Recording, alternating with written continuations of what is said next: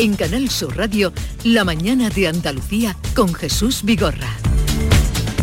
9 de la mañana, mm, el día por delante con Javier Moreno. Comienza la primera operación salida del verano, no sin incidentes como les estábamos contando en directo en la autovía A4 y también en el aeropuerto de Málaga. Javier. Sí, estamos pendientes, Jesús, de esa protesta. Buenos días, Jesús. Buenos días, Tertulia. De esa protesta de agricultores en Jaén, a la altura de la Carolina, a la 4. Si hay alguna novedad, Alfonso Miranda nos va a pedir paso. Interrumpiremos este, este avance. Pues vamos con él, eh, porque han llegado las 9 de la mañana que era el plazo que le habían dado la Guardia Civil para que depusieran su actitud a Alfonso. Alfonso, está ahí, pero le habrán dado algún codazo y, le han... Hola, ¿qué tal? Buenos días. adelante. ¿Qué ha pasado? Llegaron las 9 de la mañana. Alfonso, ¿qué a ha esta hora de la mañana está a punto de llegar la cabeza de la manifestación a la salida del Centenillo, la Carolina Sur, en el kilómetro 270 de la 4, sentido hacia Sevilla. Inicialmente sería el punto y final a la movilización que desde las 8 y 11 minutos de la mañana un grupo de aproximadamente unos 200 olivareros de diferentes comarcas de la provincia de Jaén han protagonizado aquí en la A4, justo en el primer día de la operación especial de tráfico que con motivo de las vacaciones de verano ha diseñado la Dirección General de Tráfico. A esta hora de la mañana el colapso circulatorio es ya un poco menor teniendo en cuenta que la Guardia Civil ha realizado un operativo para desviar todo el tráfico que bajaba desde Madrid, lo está desviando por el interior de la localidad de La Carolina para sacarlos de nuevo a la autovía en el kilómetro 271. Pero a las 9 van a deponer su actitud, sí o no? Inicialmente, inicialmente dicen que sí. De todas formas, el operativo policial de antidisturbios es muy importante. Vale. Seguimos, Javier. Seguimos. Y un clásico, Jesús. Hay que decir que a las 3 de la tarde se pone en marcha esa operación especial de tráfico.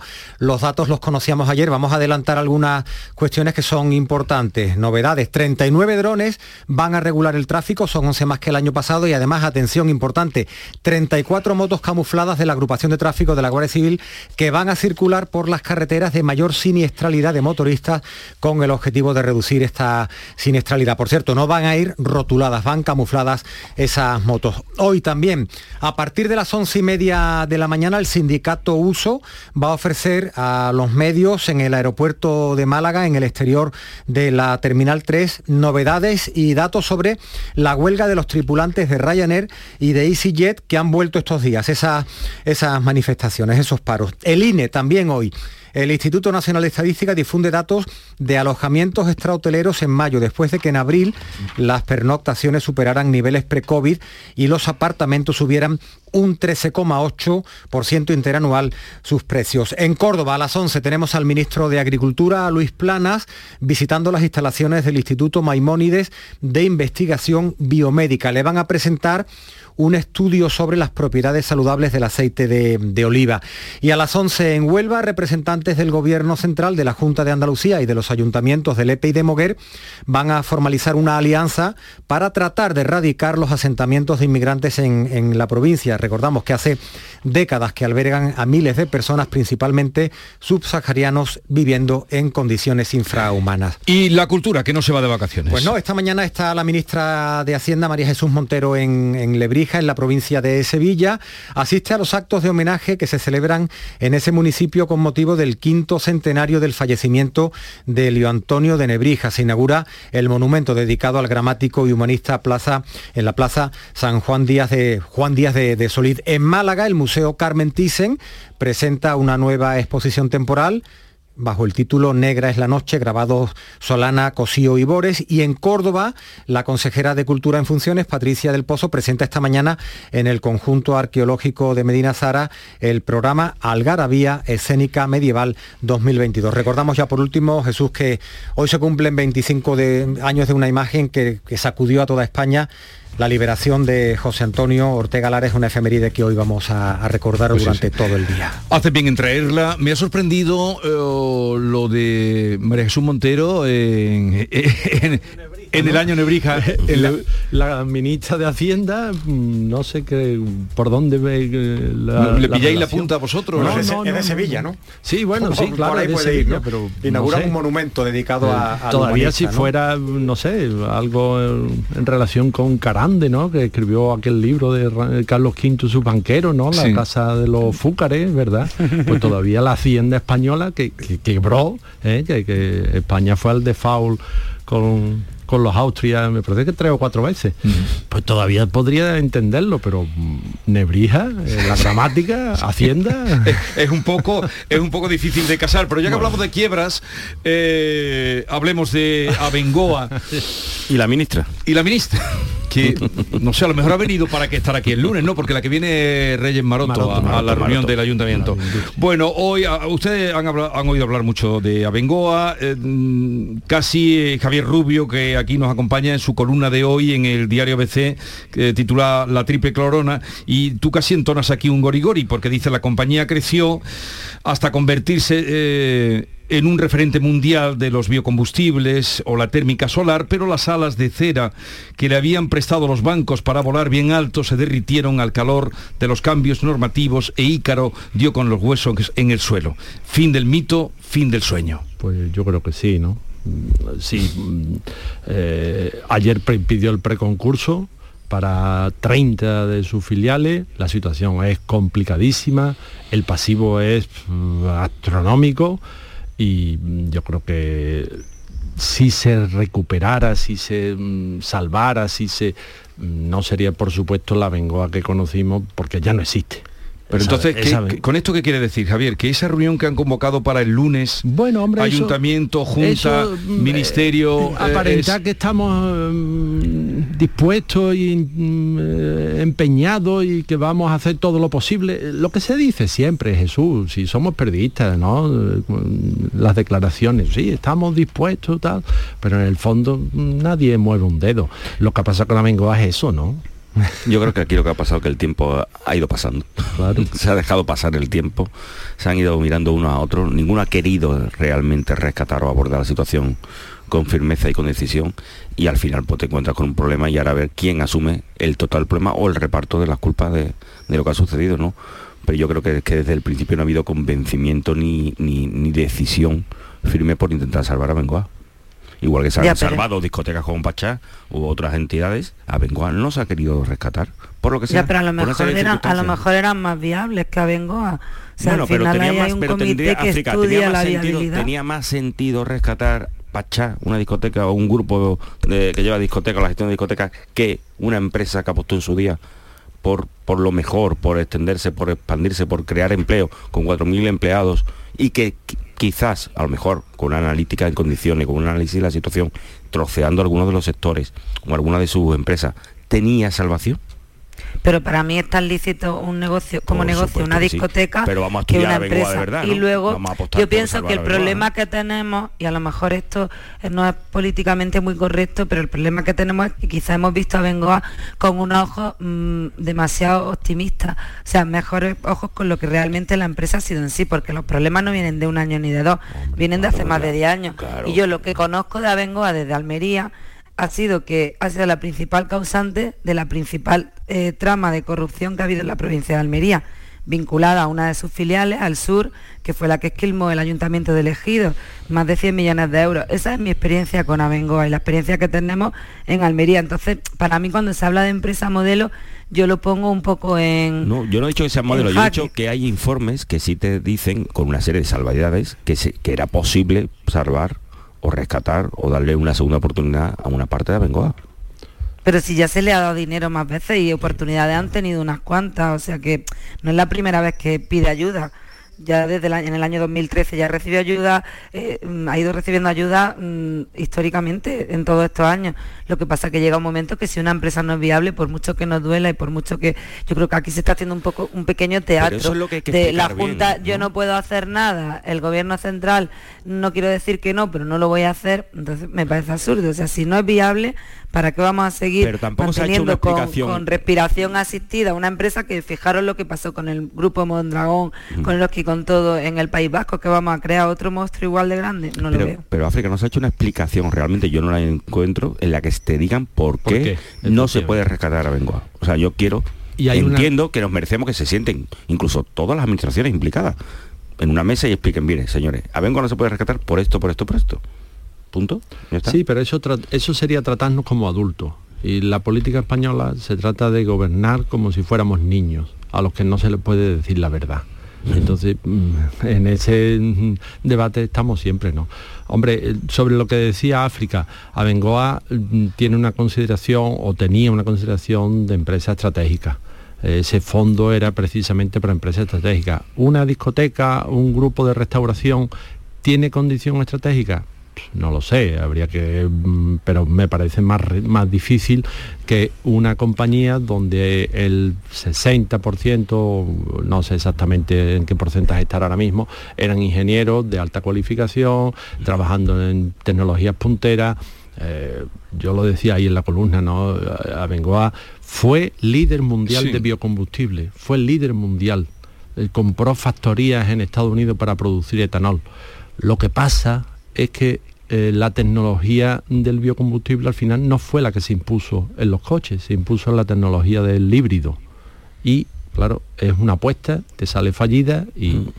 Pero eh, eh, Abengoa, desde luego... Mm, era mm, una empresa que eh, el rey estaba aquí inaugurando cada dos por tres eh, y del rey para abajo todo, porque era la empresa estratégica y, de pronto empezamos a, oír también cosas como cuando mm, deshicieron algunos miembros del Consejo de Administración y se fueron con esas eh, pensiones millonarias, o sea, una mala gestión cuando ya estaba tocada, herida. Quizá el que más claro habló en este sentido, quiero yo recordar, fue Juan Bravo, cuando fue el que dijo que no se podía. Juan Bravo fue contundente pero como ahora no está Juan Bravo, todavía está, todavía debería de estar, pero ya no sale. Pero en todo este tiempo no lo he oído, pero ahí sí que se arrimó al toro. Y no chistó nadie cuando lo y ahora, pero claro, entonces ¿a qué están jugando en esta reunión de Pues eso, lo ha dicho África, aparentar que tenemos interés, de que vamos a conseguir, de que al final lo que les quema a los políticos es tener que decir ellos, asumir la responsabilidad, mire usted, yo no puedo darle el dinero de los contribuyentes a esta empresa porque es eh, echarlo en un saco sin fondo. Así, pero, ¿por qué no, por qué no lo dicen? Eh, pues, tú. El gobierno de la Junta, el gobierno, el gobierno. No, pues yo no sé de economía. claro. Es cierto, como dice Jesús, que el gobierno de la Junta en el primer momento ha rechazado totalmente, la posibilidad de poner esos 20.000 millones que tendría que poner, en teoría, para empezar lo que era o para que la SEPI también aportara su parte en lo que sería el rescate, entre comillas. 20 millones, 20 millones. 20 millones, perdón, disculpe. Es que ha dicho 20.000 que sí, incluso la, la, deuda. ¿no? Pero tienen una deuda de 6.000. Eh, 6.000, pero otros informes dicen que puede llegar a 9.000. Y, no sé si en esa deuda están los 94 millones que debe el Ministerio de Hacienda en la lista de los 40 principales. Bueno, claro, es que sí, está Entonces la Junta, la Junta sí que es cierto que desde el principio ha dicho que no, que no creía que se dieran las condiciones para poder hacerlo. Incluso decía que no había ningún ningún ahora no lo dicen, ahora dicen que ellos no tienen herramientas. Ese, proceso. Por lo tanto, desde el principio dijo que eso por ahí no podían ir, ¿no? El gobierno es que no ha respondido claramente a decir el motivo por el que no puede entrar. Simplemente ha dicho que como la Junta no entraba en su parte, ellos no entraban. Es la excusa. Entonces yo sí que reclamo con Javier que se explique y no pasa nada. Pero no, merece la pena o no se puede hacer o no tiene sentido rescatar esta empresa en la situación en la que claro, que es dinero del contribuyente, ¿eh? Cuidado, que no es dinero que cae de los árboles, que, es dinero que nosotros hemos pagado con nuestros impuestos y tenemos que tener escrupuloso mm, tratamiento de ese dinero.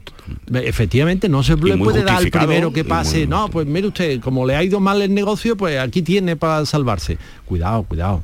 Claro, es que cuántas startups han empezado y han puesto todos sus ahorros, los de su familia tal, y al final no les ha funcionado por mucha tecnología que tuviesen y por mucha bandera que supusieran y han tenido que cerrar y han tenido que dedicarse a otra cosa. Es que yo de verdad, el nombre de Abengoa tiene como demasiado peso, pero para mí el peso que tiene es que cobraban por cambiar una losa en el ejido, cobraban 800 y pico euros por cambiar una losa, porque claro, ellos le facturaban al ayuntamiento de elegido y como eso suma y sigue hasta más de, más de 100 millones, para mí la experiencia ha sido nefasta y no es la única y se sabe y se, y se sabrá más cuando caiga. Entonces, siempre lo sentimos mucho por los trabajadores, pero... Tampoco podemos desenfocar, no podemos olvidar esa realidad que tú dices de elegido, pero eh, también hay que decir que Abengoa tenía la planta de Arizona, que era la planta solar mayor de, Estados Unidos, y fue allí el presidente de los Estados Unidos a cortar la mm. cinta. O sea, mm, sí, pero tan bueno no ha sido cuando no le ha funcionado el negocio. bueno, hombre, verá.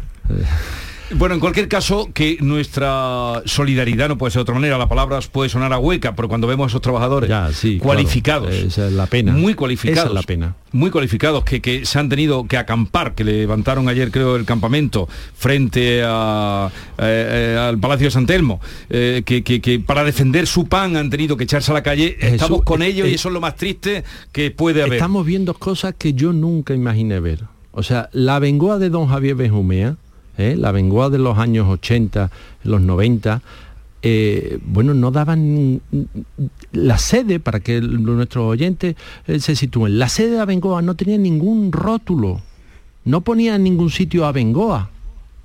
Era simplemente, se sabía que estaba allí.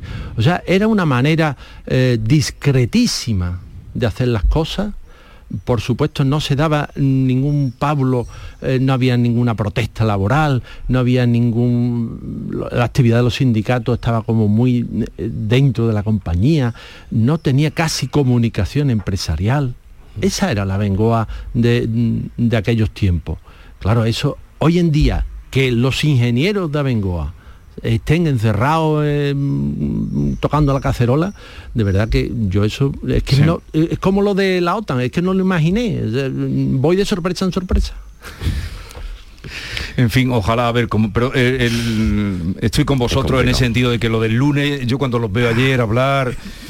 Eh, en fin, ojalá y bueno, pero sí, además era, trabajar en Amangoa era un. Y una salida profesional para muchísimos. Y una proyección. El recién licenciado de la escuela y acogieron allí el inicio. Y, muchos andaluces están en Estados Unidos desarrollando su carrera profesional. Muchísima ¿eh? carrera profesional que se ha, mm. comenzado en Amangoa y después han ido a otras empresas. Y bueno, y se te ha olvidado decir que el edificio era de Richard Roger, que era... No, no, no, pero Tú hablas del, del anterior, el que estaba en la web. El de Palmas Altas era de Richard Roger. que ahora es un hotel.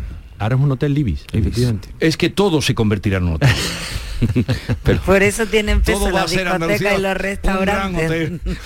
por dice, dice África, por eso los discotecas y restaurantes. Ay, ay, ay, ay. África tirando al monte. África. Eh, ¿Habéis visto, habéis echado un vistazo a la lista esta que ha salido de los morosos de Hacienda? Bueno, ya estamos acostumbrados a que salga, no es la tercera vez, ¿no? Creo que la publica. Ha salido. Esto, esto, esto mm, hace bien o hace mal, o no sería mejor que nos dijeran lo que han recuperado. 17 mil millones de euros en lo que deben, eh, ahí habrá de todo, los conocidos, los claro, Siento que los conocidos son en primera fila, porque el señor que deba de. Claro, no, sale. Eh, sale Sandokan que debe 205 millones. Claro, pero eso la, vamos, la, mitad, es una manera de hablar, ¿no? Pero gran parte de esa mm, deuda, pues se debe a pleitos que tienen, están su judice, que están en los juzgados, pues claro, si a mí me reclama Hacienda, lo primero que hago es defenderme, ¿no? Porque no voy de buen grado, ah, sí, sí, claro, por supuesto, no me, equivoqué en la declaración y toma usted, ahí va, ¿no? Eh, entonces me defiendo y esa defensa jurídica a la que tiene derecho el, el contribuyente, pues claro, son unos procesos en algunos casos de mm, años e incluso de lustro y mientras pues consta que debe mm, eh, la cantidad eh, bueno es eso no ya después se sustanciará, hay quien le gana, este futbolista. Hay quien sale y este, entra en la lista. Sí, Ancelotti ha salido. Ancelotti ha salido, por este ejemplo. futbolista que le ganó. Piqué también ganó uno, uno, ¿no? No, este que jugó en el Madrid, hombre. Xavi Alonso. Sí, mm, Xavi Alonso, ¿no? Que le ha ganado un par de pleitos, tres, no sé cuántos. No, si la gente hace bien en defender los Pero mientras aparecía en la lista de morosos, no, mm. es que nos debe tal. Bueno, después el juzgado dirá, pues mire usted, pues de esta parte de la deuda sí, la otra no, mm, pague no sé cuánto y ya está. Y aquí paz y después gloria. Este es el, en fin, el, pago de ser famoso también, que aparecer hoy en la lista de Se Busca. Pero Hacienda somos todos. Habéis hecho la declaración. yo pagué ayer, ¿eh? yo pagué ayer. Y, también de jugar con esas cantidades, porque claro... Tú hasta el último día... No, no, es que tú presentas la declaración, si te sale a pagar, como Pagas el día este caso... Eh, es que no te imaginaba a ti aprovechando hasta el último momento. No, no, no, ya la presenté... Me imagino... En mayo, por ahí. Pero Hacienda... Eh, te cobra o te mm, hace la, retención, vamos, la retención no, te, cobra directamente de tu cuenta, porque para eso le tienes que entregar la cuenta y, el alma, al, rey, la vida y la hacienda sea de dar. Más el honor. Tienes que pagar el 30 de junio sí o sí. Pero luego cuando te tienen que devolver ellos pueden, sin ningún tipo de intereses, aguantar hasta el 31 de diciembre. O sea, es una pasada. Bien, eh, bueno, seguimos en conversación eh, animada con Paco Morón, con Javier Rubio, con África Mateo. Vamos a saludar por el día que soy a Ana Luz Jiménez, jefa provincial de tráfico de Sevilla, coordinadora de la DGT en Andalucía. Ana Luz, buenos días. Buenos días. Bueno, ya sabe usted que tenemos esta mañana desde las 8 y poco un corte en la autovía 4. ¿Puede esto mm, ser un trastorno? Parece que iban a deponer la actitud a las 9. No lo sé si usted tiene alguna información de última hora. Sí, ahora mismo pues se mantiene la situación, pero bueno, pues esperamos que evolucione de manera favorable a lo largo de la mañana y que bueno, pues que el inicio de la operación especial, que será a partir de las 15 horas, pues se vea con la o se realice con la máxima normalidad posible. ¿Qué, en fin, qué nos pudo decir? ¿Qué previsión tienen para este fin de semana, el primero de la operación salida? Bueno, pues este fin de semana en Andalucía se esperan más de un millón, perdón, un millón de desplazamientos de largo recorrido. Es un número elevadísimo de desplazamientos en, en solo un fin de semana por lo que pues tenemos que hacer un llamamiento a, la precaución y a la prudencia. Tendremos preparados todos los medios de los dos centros de gestión del tráfico que tiene Andalucía, con sede en Sevilla y en Málaga, con las patrullas de helicópteros, con, eh, por supuesto, el trabajo de todos los agentes de la agrupación de tráfico, la Guardia Civil disponible en carretera, el apoyo de las comandancias y de los titulares de las vías con sus servicios de conservación y vialidad. Entonces dice usted que será eh, un incremento con respecto a, los dos últimos años, por supuesto, ¿no? Que, tengamos presente eso. Sí, eh, la tendencia que llevamos en lo que va de, año es que tenemos una movilidad muy superior a la, de, a la del año pasado, incluso superior a la del año 2019, que es el que cogemos como referencia porque no tuvo ningún tipo de, distorsión por restricciones a los movimientos. Y así se espera, pues eh, la previsión que hemos hecho es que se van a producir en este verano un 3,3% más de desplazamientos con respecto al, año pasado, a lo registrado ya en el año pasado, que son 20,4 millones de desplazamientos de largo recorrido. Hablamos de números muy importantes porque además Andalucía es un destino turístico de primer, de primer orden. Eh, para dar cobertura a esos desplazamientos, pues bueno, tendremos que tener en cuenta eh, que se habilitarán medidas especiales de regulación en aquellos puntos que sea posible y necesario y algunas restricciones a la circulación de determinados vehículos en los momentos más complicados para favorecer esos desplazamientos masivos que esperamos.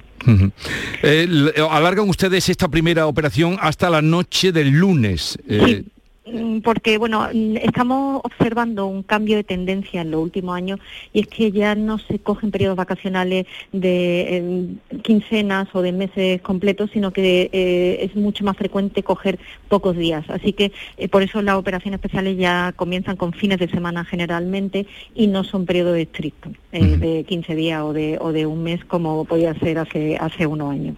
¿Alguna advertencia especial o en algún punto concreto a tener en cuenta, Ana Luz? Bueno, pues una especial precaución porque nos enfrentamos a la época del año en la que el año pasado se registraron 54 víctimas mortales en nuestra carretera, en nuestras carreteras andaluzas, 54 fallecidos de los 208 del año. O sea, el 25% de los fallecidos se produjo en dos meses.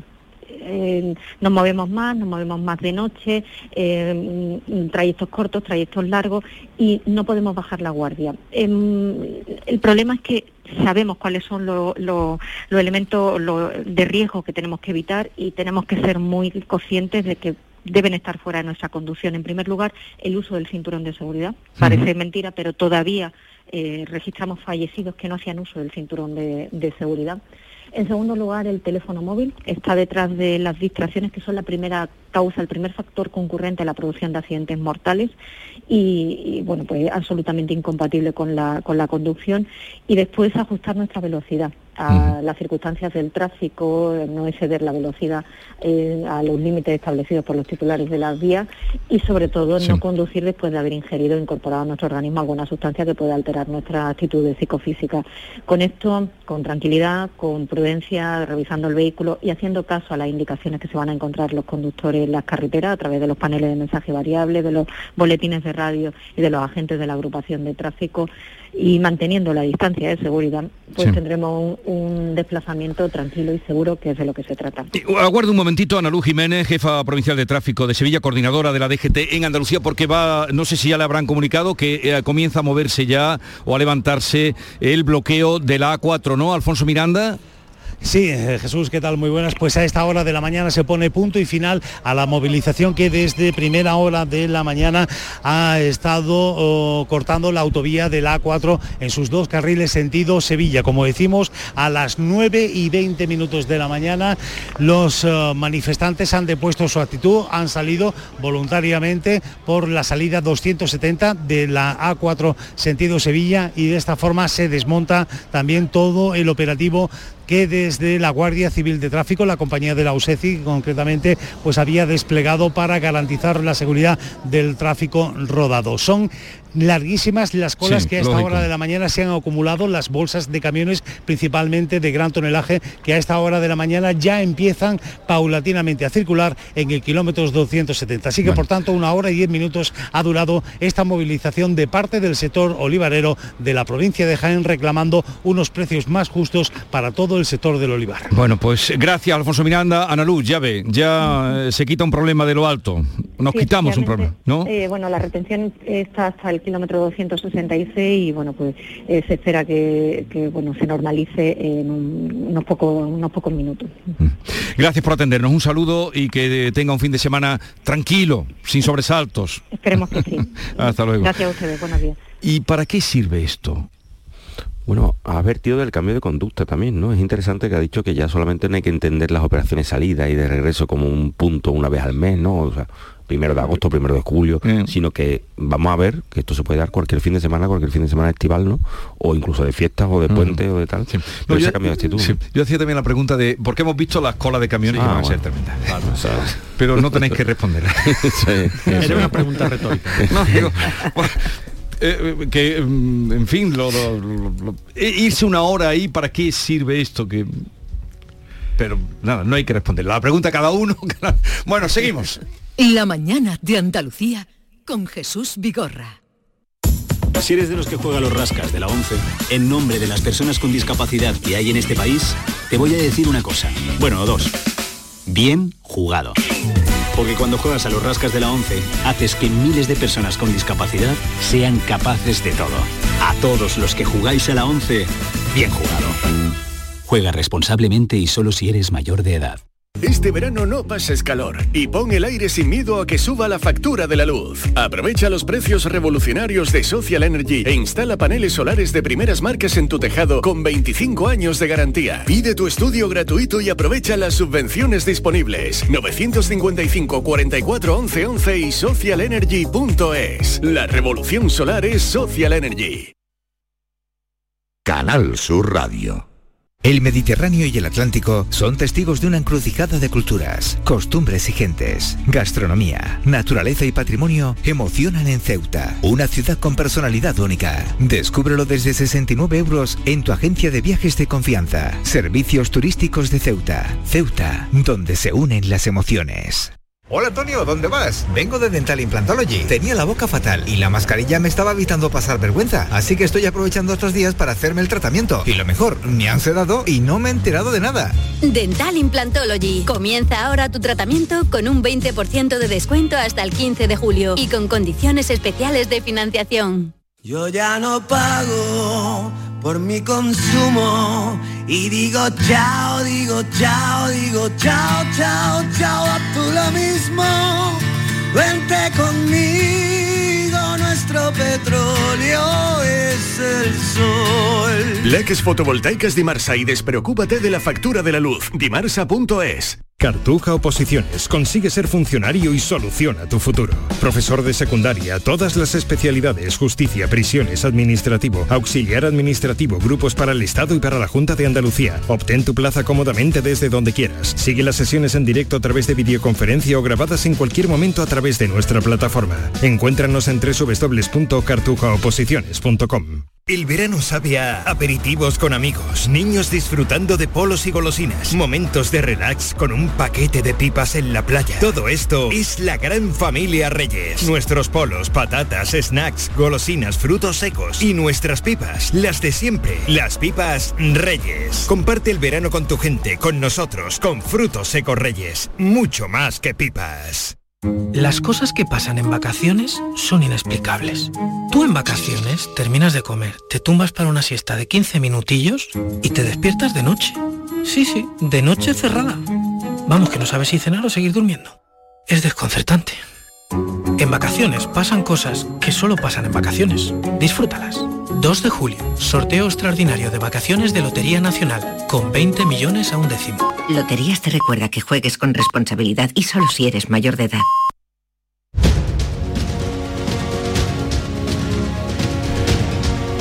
Bien, hablemos someramente que la política andaluza ha pasado a un estado, mm, si no fuera por lo de Abengoa, ni sabíamos si los consejeros andaban por aquí. Bueno, ayer hablé yo con Jesús Aguirre. Allí hubo consejo de gobierno. Sí. Eh, Telemático no, pero hubo consejo de gobierno. ayer hablé yo con Jesús Aguirre que, que, dijo que no podía dejarlo, que no, que a lo mejor se iba dos días a, al rompido, que donde le gusta a, ir a él, él ya sabéis que lo cuenta todo, que se iba a ir un, que su mujer ya sabéis le ha dado permiso para que pueda continuar. Va a continuar, sí. Tú dices que va a continuar. Va a continuar. Bueno, yo lo digo, pero lo, lo, dice él, ¿no? Yo le pregunté, no, no, él no dijo, él dijo que hasta 20 minutos antes no lo llamaba. No, es verdad, es verdad que el presidente es muy celoso de todo eso, ¿eh? Es cierto que Juanma es una persona que se lo guarda mucho. bueno, pero que no es que vaya. No, no, va soltando. No va soltando pero yo creo que sí, que no durante los guiños que lo ha hecho continuamente y tal, incluso incluso se puede analizar la situación, yo creo que puede aguantar una media legislatura por su edad, por su situación y a, y luego ir a lo que ella un relevo natural, ¿no? Por edad, Dentro, ¿no? por edad está Joe Biden, bueno, pero el presidente de los Estados Unidos con 79 años, ¿no? no 79 años. Aguirre no, no tiene botón que apretar. Paco de la Torre, Paco de la Torre, alcalde de Málaga, que, que está con eh, que está ahí con su tasa 80, turística ¿no? otra vez, ¿eh? Pero, pero, ahí Paco pero, de la Torre con Paco su de la Torre, ¿eh? eh, ese hombre también querrá descansar, que yo tengo admiración. Pero ¿cómo se sustituye a Paco de la Torre? Pues habrá Complicado. que hacerlo, ¿no? Y habrá, Sí, sí, que, claro. y habrá que entenderlo como una forma natural, ¿no? Entiendo, ¿no? Vamos, considero, no sé, no soy el Bien, estratega pero, de... pero no os escapéis por Paco de la Torre, que, que lo queremos todos mucho. Eh, a ver, Jesús Aguirre me dijo que su mujer le había dicho que sí. Y no sé, no recuerdo ahora quién estaba ayer. ¿Quién estaba ayer en la tertulia? Por Dios, que dijo, si hay alguien seguro es ese. Yo creo que sí. Pero yo Sí. le dije... Incluso Sí. en su desempeño en las urnas, o sea, ha tirado de los votos. ¿Ha en doblado? Córdoba, no, ha- claro. ha- más que doblado, pero ahora Claro, podría elegir. Yo si fuera arriba. él, yo si fuera él decía, no, no, el marrón de la sanidad, yo dame Ya, ahora otra cosa. Pero, pero bueno, Bueno, dame protocolo. después de haber pasado la Pero yo creo que es bueno que siga la él, ¿eh? Ya, ya, la ya. pandemia del COVID y el virus del Nilo, todo lo que te venga va a ser mejor.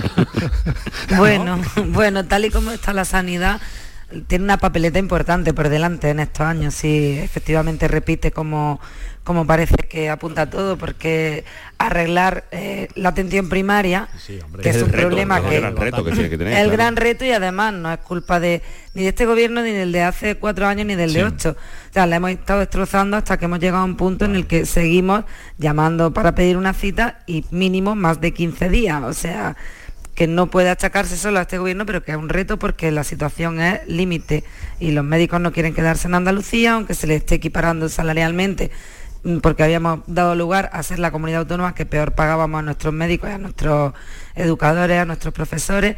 Y bueno, y todo esto, pues ahora cuando ya no haya pandemia o no sea tan, no, no esté en primera línea y no haya todo este tipo de cosas, pues va a tocarle gestionarlo y no es fácil. Mm, Bueno, pero bueno, eh, se tiene que enfrentar ese reto y además tiene una mayoría holgada como para tomar decisiones firmes Oye, y, y- y saber qué es lo que tiene por delante. Tienen ¿no? su ver, por ejemplo, el que sacó, que fue casi casi el de las últimas cosas antes de las elecciones, el estatuto profesional. mm. Oye, que eso llevaba ahí atascado años y años y años. Mm. habían pasado Cierto. gobierno, habían pasado Mm. consejero de sanidad y nunca se había arreglado. Bueno. Oye, pues mira, se arregló. Yo creo, yo creo que es bueno Jesús que siga, que siga él, Sí, porque no, ha sido el que ha puesto era la cara, el pu- no, sí, claro, pero el que ha puesto la cara, el que realmente ha afrontado esta, esta, esta situación, que es una situación extraordinaria, y entiendo que es hasta signo de, estabilidad y de de cercanía y de ofrecer garantías al ciudadano también de ver que la mm. persona que ha cogido la rienda sigue llevándola adelante. ¿no? Y ayer... Además en esta tertulia somos muy fan de Jesús Aguirre. Perderíamos mucho a los periodistas sin él. yo le he dicho a él y, gusta. y, a la cara que, cuando él me ha hablado le he dicho, yo a usted le creo. Eh, le creo lo que usted me está diciendo. Una, una cualidad que en un político es fundamental y es que conecta con la gente conecta. Mm. Es creíble lo que cuenta, porque la forma en que lo cuenta y con la franqueza con que lo cuenta, conecta con, mm. la gente. La el famoso culillo. Claro, no, y cuando ayer me dijo... Pero, digo, se rieron, pero... no se anda por la rama, No, ayer dijo... ayer me dijo, vacunas tengo para hartarme. Cuando le pregunté, vacunas tengo para hartarme, lo que quiero es que me dejen ponerla. Entonces eso lo entiende todo el mundo. Vale, eh, ¿dónde está el presidente de la Junta de Andalucía? Estará descansando un poco, ¿no? Estará tomándose sus días. La ¿Creéis que ha tomado La semana que viene va a ser interesante porque el primer va a ser eh, ver esa mesa del Parlamento que hay que negociar, la presencia de los grupos, la primera vez que la presidencia del Parlamento recae en el Partido Popular, que nunca había ocurrido, a ver cómo es esa figura, un Parlamento con mayoría absoluta. También es diferente el perfil del presidente porque no tiene tanta relevancia, aunque tiene mucha relevancia el Parlamento, pero cuando se tiene una mayoría absoluta parece que la vida parlamentaria baja un poco, ¿no? Porque al final el gobierno pues tiene mm. esa mayoría que impone en un momento dado y, entre comillas necesita negociar menos. Claro. Pero es verdad que viene que es verdad. ¿Cómo va a ser lo mismo? ¿Cómo va a ser lo mismo Paco saca una una una ley adelante porque se equivoca uno de la oposición por un voto que hacerlo con mayoría, claro. eso es importante porque los perfiles cambian hasta los portavoces, de la presidenta el presidente del Parlamento, pero la composición de la mesa es interesante porque hemos estado viendo en estos últimos años que incluso se ha recurrido cuando algún partido político no tenía la representación o entendía que no tenía la representación que le correspondía, ¿no? El Partido Popular ganó un recurso y desde entonces se hizo hasta la ampliación de los miembros de la mesa, metiendo a miembros de la mesa que no tenían derecho a voto, pero que obligatoriamente todas las fuerzas políticas, o sea, todos los grupos parlamentarios, perdón, tienen que estar tienen que estar en la mesa. Entonces, de todas formas, si no creo que sea tan tranquilo el Parlamento, porque teniendo a Macarena Olona que ya parece que, que entrega su acta de en el Congreso, teniéndola aquí, tranquilo, tranquilo no va a ser, por lo menos como hemos visto hasta ahora. a, lo mejor, al desprenderse de su jefe de campaña actúa de otra manera. ¿Se ha desprendido ya de su jefe de campaña? Me imagino, vamos, yo es que dije que no era para despedirlo, era para crucificarlo. tampoco te ponga, bueno, te ponga romana. A ver, eh, después de cómo partían antes de la, de la campaña y cómo han terminado, yo vamos. Los ciudadanos romanos tenían el privilegio de no morir en la cruz que era un tormento para los pueblos bárbaros. Pero si lo aplicaban, que es lo que está judíos, que no eran ciudadanos romanos. ¿Qué es lo que está diciendo? Pablo, que era ciudadano romano, fue decapitado. Bien, eh, algo más. Entonces, el presidente dices tú que posiblemente haya tomado unos días de Paco. Bueno, pero yo creo que todos, ¿no? En general, menos Lona que salió ayer y recogió su acta de diputada y tal. Bueno, yo creo que entiendo que todos están tomando y que la semana que viene ya empezaremos con, eh, con, el juego. Día 14, eh, en el Pleno del Parlamento, que allí seguro que nos veremos, Paco, eh, porque vamos a hacer desde allí el programa ese día. Luego, el día 20, 21... 20-21 debate. Debate. investidura, 22 toma de posición. Y 22, eso ya está cerrado, toma de posición. ¿Dónde lo va a hacer? Pues están viendo la posibilidad de hacerlo en San Telmo. Bueno, que ahí no se ha hecho nunca. Que yo recuerde, no sinceramente, porque soy muy joven, eso no sé. no, yo recuerdo algunas, eh, entonces sería en San, podría ser en San que sí, que se quiera hacer. ¿Y os atrevéis con algún, el presidente del Parlamento, quién podría ser? ¿O la, presidenta? Ah, va, a haber presidenta, ¿no? Hombre, yo creo que sí, ¿no? Mm, yo sinceramente que eso de las quinielas es algo que, bueno, pues, que lo veo muy complejo, ¿no? Porque además yo creo que el nombre que se diga no, es. No pero que el perfil parece que pega que sea una mujer, ¿no? Sí. Parece. Ahora, después efectivamente pues harán lo que de su capa un sallo. Bien, pues eh, en fin, solo dais como seguro a Jesús Aguirre, sí, dime. Yo no, he dado como seguro a nadie, pero creo que, la consejera de Almería ha hecho una labor importante en, estos tres años y medio y, Carmen Crespo debería, por este sí por esa razón debería de, de continuar porque al final yo no creo que haga grandes grandes cambios Juanma Moreno porque le ha funcionado bien el gobierno y porque tiene espacio donde incorporar a más gente. Entonces, a no ser que alguien del equipo lo haya hecho muy mal, yo no creo que salga casi ningún consejo. Sí, pero tendrá, tendrá, tendrá que, cambios tiene que hacer. Tiene que haber cambios. hueco de ciudadano, claro. No, y bueno, las dos piezas. A eso me refería, que ah, claro. cubrir un montón de huecos. Se la ha ido. Vamos a ver, se le ha ido el consejero a la presidencia de la Junta de Andalucía, no lo recordemos, no lo olvidemos. Fuerte personalidad y, Juan Bravo. o sea, que al final, quieras o no, la cara del gobierno va a cambiar, por mucho que Sí, pero que lo que yo decía es que queda muy poquito, entre los que se han ido y los que se van de Ciudadanos, le queda muy poquitos que tener mm. que mantener, o sea, que tienen mucho margen para hacer cambio, incorporar personas. También es verdad que viene una situación muy compleja, ¿eh? yo entiendo que, la situación económica nos va a marcar, pero es que además tenemos un año y medio de elecciones entre una cosa y otra, autonómicas, generales, municipales, o sea, que yo creo que todo eso también marca la hora de la ver crisis, qué la crisis de otoño y la, crisis la, crisis de otoño, vayan ahorrando. Sí. bueno, han bajado, eh, ya se ve, ¿no? Ya han salido los datos que por primera vez las familias ya están tirando de ahorro. Bien, vamos a despedirnos con buena sintonía como estábamos, porque fin de semana de disfrutar que Claro, y felicitando a los que empiecen las vacaciones hoy, que lo Pues de los que estamos aquí ninguno, pero bueno, dentro el viernes que viene ya Javier las inicia. Javier Rubio, Paco Morón y África Mateo, que tengáis un buen fin de semana de momento, que sea feliz, tranquilo y hasta la próxima. Adiós. Muchas gracias. Seguimos.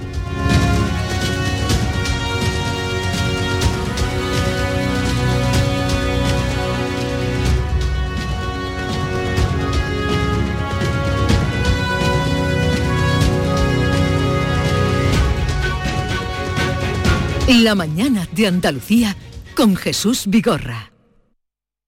Está en nuestras manos proteger aquello que estaba con nuestros pies. La tierra, los árboles, la flora, la fauna, la vida. Cuidar del entorno natural de Andalucía es tarea de todos, porque tu responsabilidad ayuda a evitar incendios, porque nuestro compromiso es velar por tu seguridad. Contra los incendios, este verano protege Andalucía. Junta de Andalucía. Este verano hay algo que va a brillar más que el sol. Tu sonrisa. Porque solo este mes en Vitaldent, con cualquier tratamiento, te llevas de regalo un blanqueamiento dental. Este verano presume de sonrisa Vitaldent. Pide tu cita ya en el 900-101-001 y ven. Canal Sur Radio. Ven a Zomarín y disfruta de nuestras nuevas atracciones. Los pequeños se lo pasarán en grande en los toboganes de la Isla Fantasía y disfrutaréis como nunca con nuestros delfines, leones marinos, focas y nuestro nuevo mariposario. Vive la experiencia única de Dolphin Emotions, interactuando y aprendiendo con delfines. Zoomarín, el mejor parque temático de Portugal a solo una hora de Huelva en guía Albufeira. Y en Albufeira o Carboeiro benefíciate de las ventajas de alojamiento en los hoteles Details, Hotels and Resorts.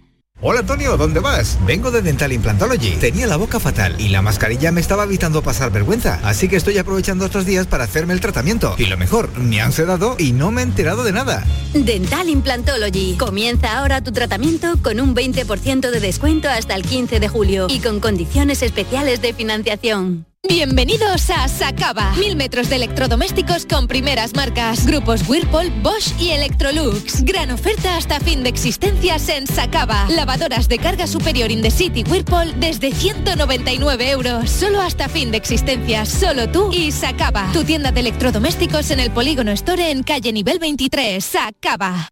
¿Te has enterado de las rebajas de Muebles en Rey? Está todo rebajadísimo. Y esta semana, todo más rebajado y te contamos el 50% del 50% en todos los sofás, sillones, cheslons y sofás cama.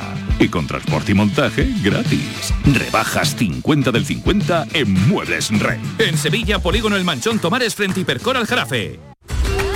Verano. ¿Qué tendrá el verano? Alegría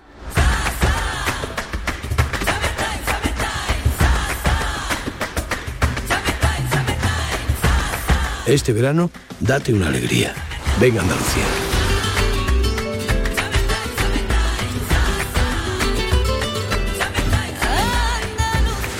Campaña financiada con fondos FEDER, Junta de Andalucía.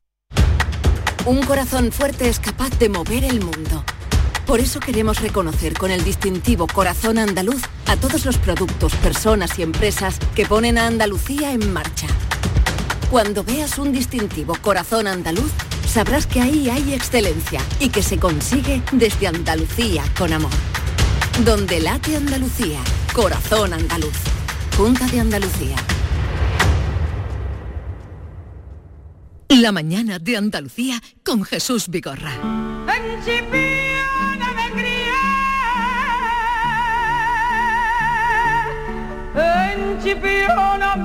me crié.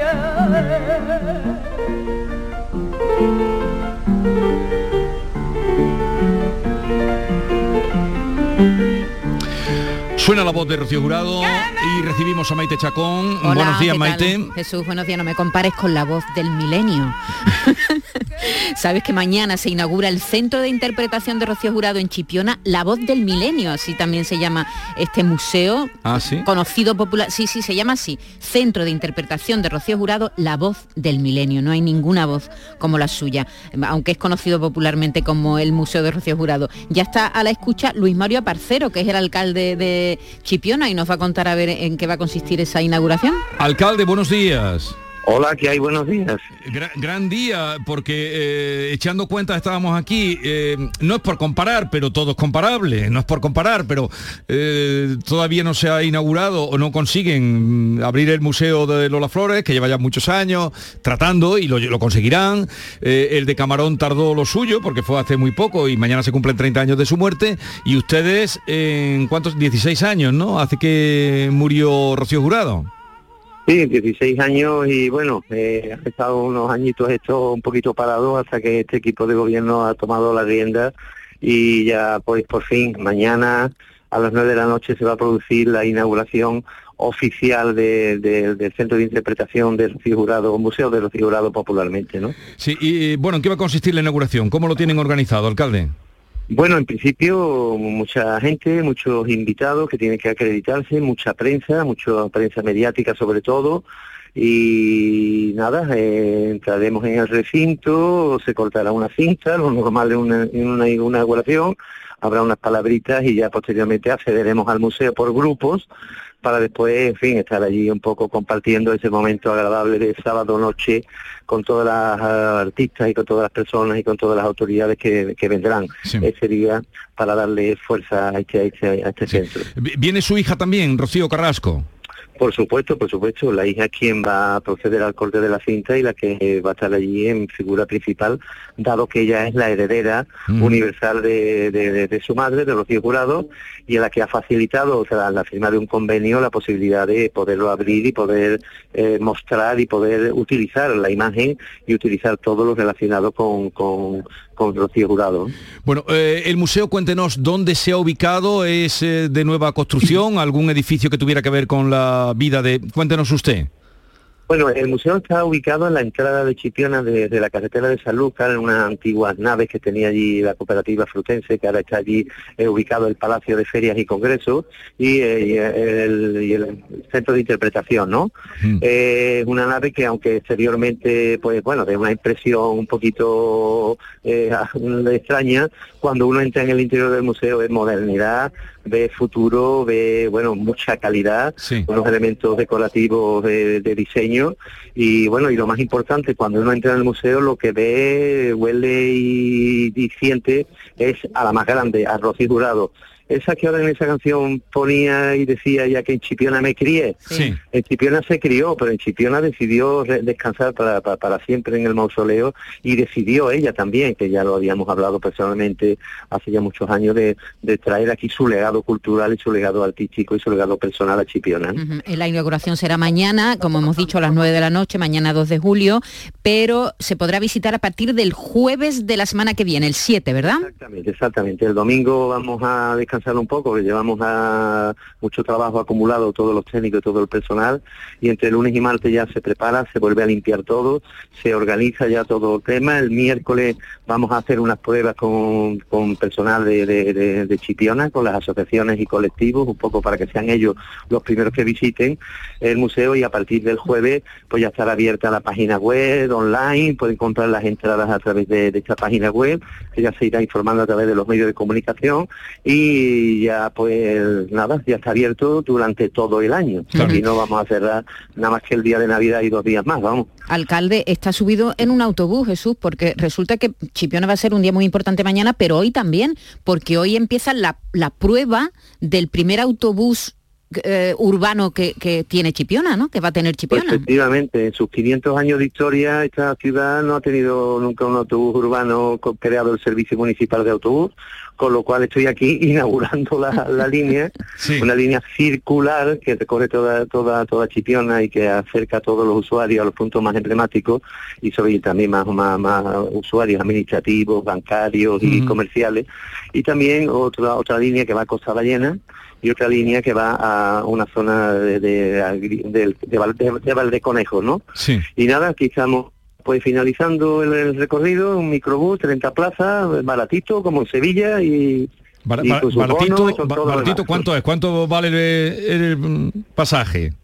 Baratito, 1,10 por persona, como en Sevilla el bono de 10, 7, 75, los pensionistas 6 euros 40, 0,77 los, los, los jubilados, o sea, tono asequible, normal y corriente. Sin... Ah, lo digo para tanto visitantes como recibe Chipiona en verano. Este, esta es una prueba que se va a mantener durante todo el verano. ¿Qué previsiones hay de que esta línea de autobús continúe cuando acabe la temporada alta? Del estío? Pues todo depende de si los usuarios lo utilizan. Si vemos que hay una afluencia masiva de público y que esto es necesario tenerlo el año que viene lo tendremos si vemos que lo tuvo dando vuelta porque la gente lo que quiere es andar y hacer deporte, pues nada, se elimina la línea y punto, ¿no? Eh, bien. Es que es una experiencia piloto precisamente para ver y detectar un poco cómo lo mejoraríamos, cuántas líneas tendríamos que tener en el futuro y qué es lo que podríamos hacer. Es una experiencia piloto de este verano para ver cómo esto funciona. Muy bien, pues esperemos que vaya bien. ¿Cuántos habitantes tiene Chipión, alcalde? Bueno, habitantes eh, en el censo estadístico administrativo 19.700, pero eso no es cierto. Aquí durante los fines de semana más de 30.000 personas y en verano yo creo que nuestra población se puede multiplicar en unos picos de altos de agosto en más de 20, de, un, multiplicado por 10, eh, acercándonos a las 200.000 personas. ¿Qué, me está contando? Que se pueden acercar a las 200.000 personas en verano. En verano sí, metros cúbicos de agua consumidos y toneladas de basura y residuos retirados nos dan unos datos muy exactos de la población que hay en Chipiona. Aquí hay más gente que en el Rocío, lo No, no, sí, no, sí, aquí se dice mucho eso de más gente que en Chipiona. alcalde, ¿están ya llegando los coches? Porque hoy es el primer día del veraneo para mucha gente. Pues sí, ya están llegando poquito a poco, a partir de mediodía que ya terminen de trabajar, pero ya este fin de semana pues ya esto se empieza a llevar, ¿no? Y ya estamos organizando pues nada, toda la limpieza, el orden, la señalización, en fin, todas las actividades de playa, todo el tema de los aparcamientos, está todo ya organizado esperando la, la, venida de todos los turistas de julio y de agosto. Sí. Usted de luego no cogerá vacaciones en verano, ¿verdad, alcalde? Eh, yo llevo, vamos, yo creo que no, he cogido nunca vacaciones en verano, nunca, nunca es imposible, hay que estar aquí al pie del cañón. Ya, ya, un pueblo que pasa, eh, no, sé si habrá otro, porque los pueblos de referencia que no, no es esa proporción, Conil, por ejemplo, ¿no? que es uno de los que, eh, quintuplica la población, pero no es el caso de lo que nos dice el alcalde de Chipiona. Bueno, no la entretenemos más, enhorabuena por haber conseguido ese museo de Rocío Jurado, que se inaugura mañana y que a partir del jueves que viene ya será abierto y en verano mucha gente aprovechará. Ya iremos también un día a visitarlo. Así es que Luis Mario Aparcero, alcalde de Chipiona, gracias, que tenga un verano tranquilo y si en algún momento lo llamamos que sea para bien. Diga, dígame. comentar que, que Chipiona no solo es julio-agosto, que aquí tenemos todo el año abierto, ya, tenemos una, una, buena campaña que se llama 12 meses sin eventos. Hemos tenido este año la feria, la feria agrícola, hemos innovado para atraer a estos propietarios de viviendas de Sevilla y de esta zona de influencia y llenar el pueblo de contenido durante todo el año, no solamente julio-agosto. que no cierra en septiembre Chipiona, ¿no? Venga, alcalde, que vaya todo bien. Un abrazo. Muy bien, gracias. Adiós, Una buena, una buena campaña. Chipiona no cierra en septiembre. ¿Sabes que está siendo famoso también las playas de Chipiona por el orden de la sombrilla. ¿Te acuerdas de las fotos de estos años pasados? Sí, sí, sí, sí. Desde, desde arriba esa foto con la sombrilla milimétrica, ¿eh? como medidas. Pero no sé, eh, a mí me habían dicho que Chipiona era, una playa salvaje. ¿Salvaje? Bueno, depende de las zonas.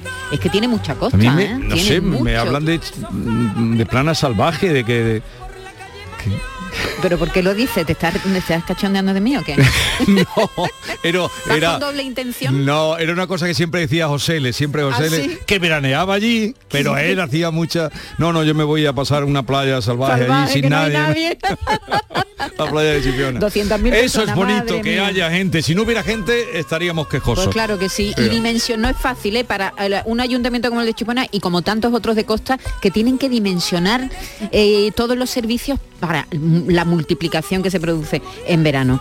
¿Quieres que te avance de qué vamos Algo más. Eh, sí, porque a partir de las 10 será el tiempo con Joaquín Moekel, pero más cosas que tenemos esta mañana, pues para que la gente sepa que debe quedarse con nosotros. A las 10 de la mañana tenemos a Moekel con un montón de historias que, vamos a contar, pero a partir de las 11 de la mañana hemos hecho un fichaje muy especial porque vamos a contar con Inmaculada González, Bernardo Ruiz y Mamen Gil. ¿eh? que son los encargados del turismo en Andalucía, que tienen un programa específico dedicado al turismo, Andalucía nuestra. Bueno, pues los hemos fichado este verano, van a estar con nosotros para contarnos curiosidades, para despertarnos las ganas de visitar Andalucía. Así que Inmaculada González, Bernardo Ruiz y Mamen Gil, nuestro fichaje fantástico para este verano. Arranca el Festival de la Guitarra de Córdoba. Sí, hablaremos de... Aguardo un momentito ah, porque estamos... No, no, perdón, no, que aguardo un momentito porque vamos a ir al aeropuerto de, ah, de Málaga, que no pinta bien el día, no, pintaba bien, no sé si ha podido saber algo más Alicia Pérez, aeropuerto de Málaga. Muy buenas, pues ya tenemos los primeros datos, Jesús. Cuatro vuelos cancelados en Málaga, dos salidas y dos llegadas a Londres y Birmingham y siete retrasos y alguna que otra locura. Por ejemplo, que un vuelo hacia Italia, después de tres horas ya volando, haya tenido que regresar a hacer transbordo donde a Málaga de nuevo. Bueno, pues son las consecuencias de esta huelga a la que están llamados, como sabéis, 250 tripulantes de Ryanair y 140 de EasyJet.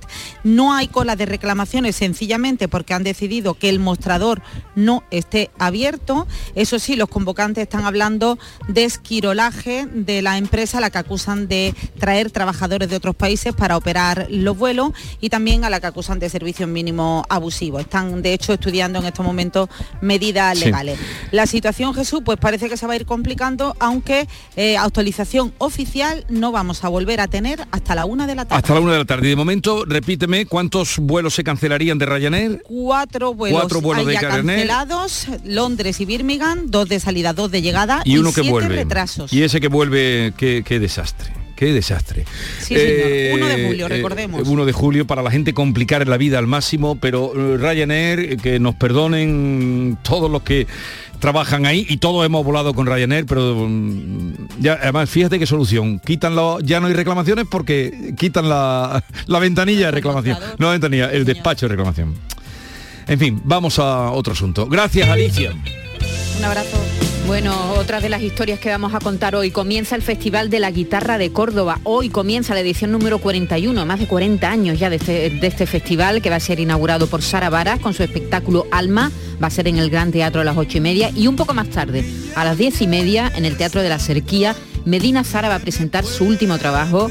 Llegó el día, tuvimos la ocasión de hablar con ellos un disco precioso, un homenaje sincero mm, desde el cariño, desde la admiración a Triana. Así que eh, uno de los contenidos que vamos a tener, una de las historias que vamos a contar es la inauguración de este Festival de la Guitarra de Córdoba.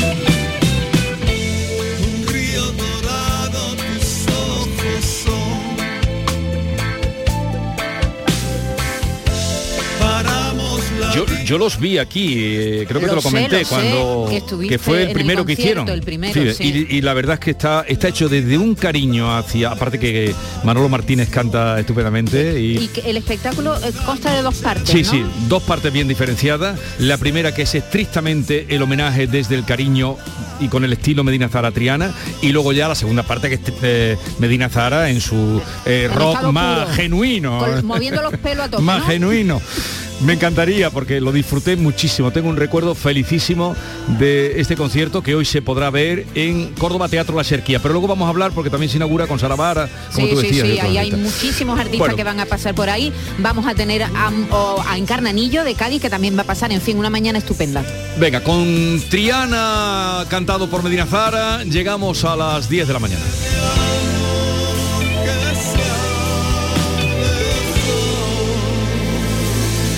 La mañana de Andalucía con Jesús Vigorra. El resumen con la selección de los mejores momentos del programa del Yuyu lo tienes también en verano. Aquí encontrarás lo mejor de esos momentos inimaginables, de las historias imposibles y de ocurrencias delirantes. Lo mejor del programa del Yuyu. Este verano de lunes a viernes desde las 10 de la noche. Quédate en Canal Sur Radio, la radio de Andalucía.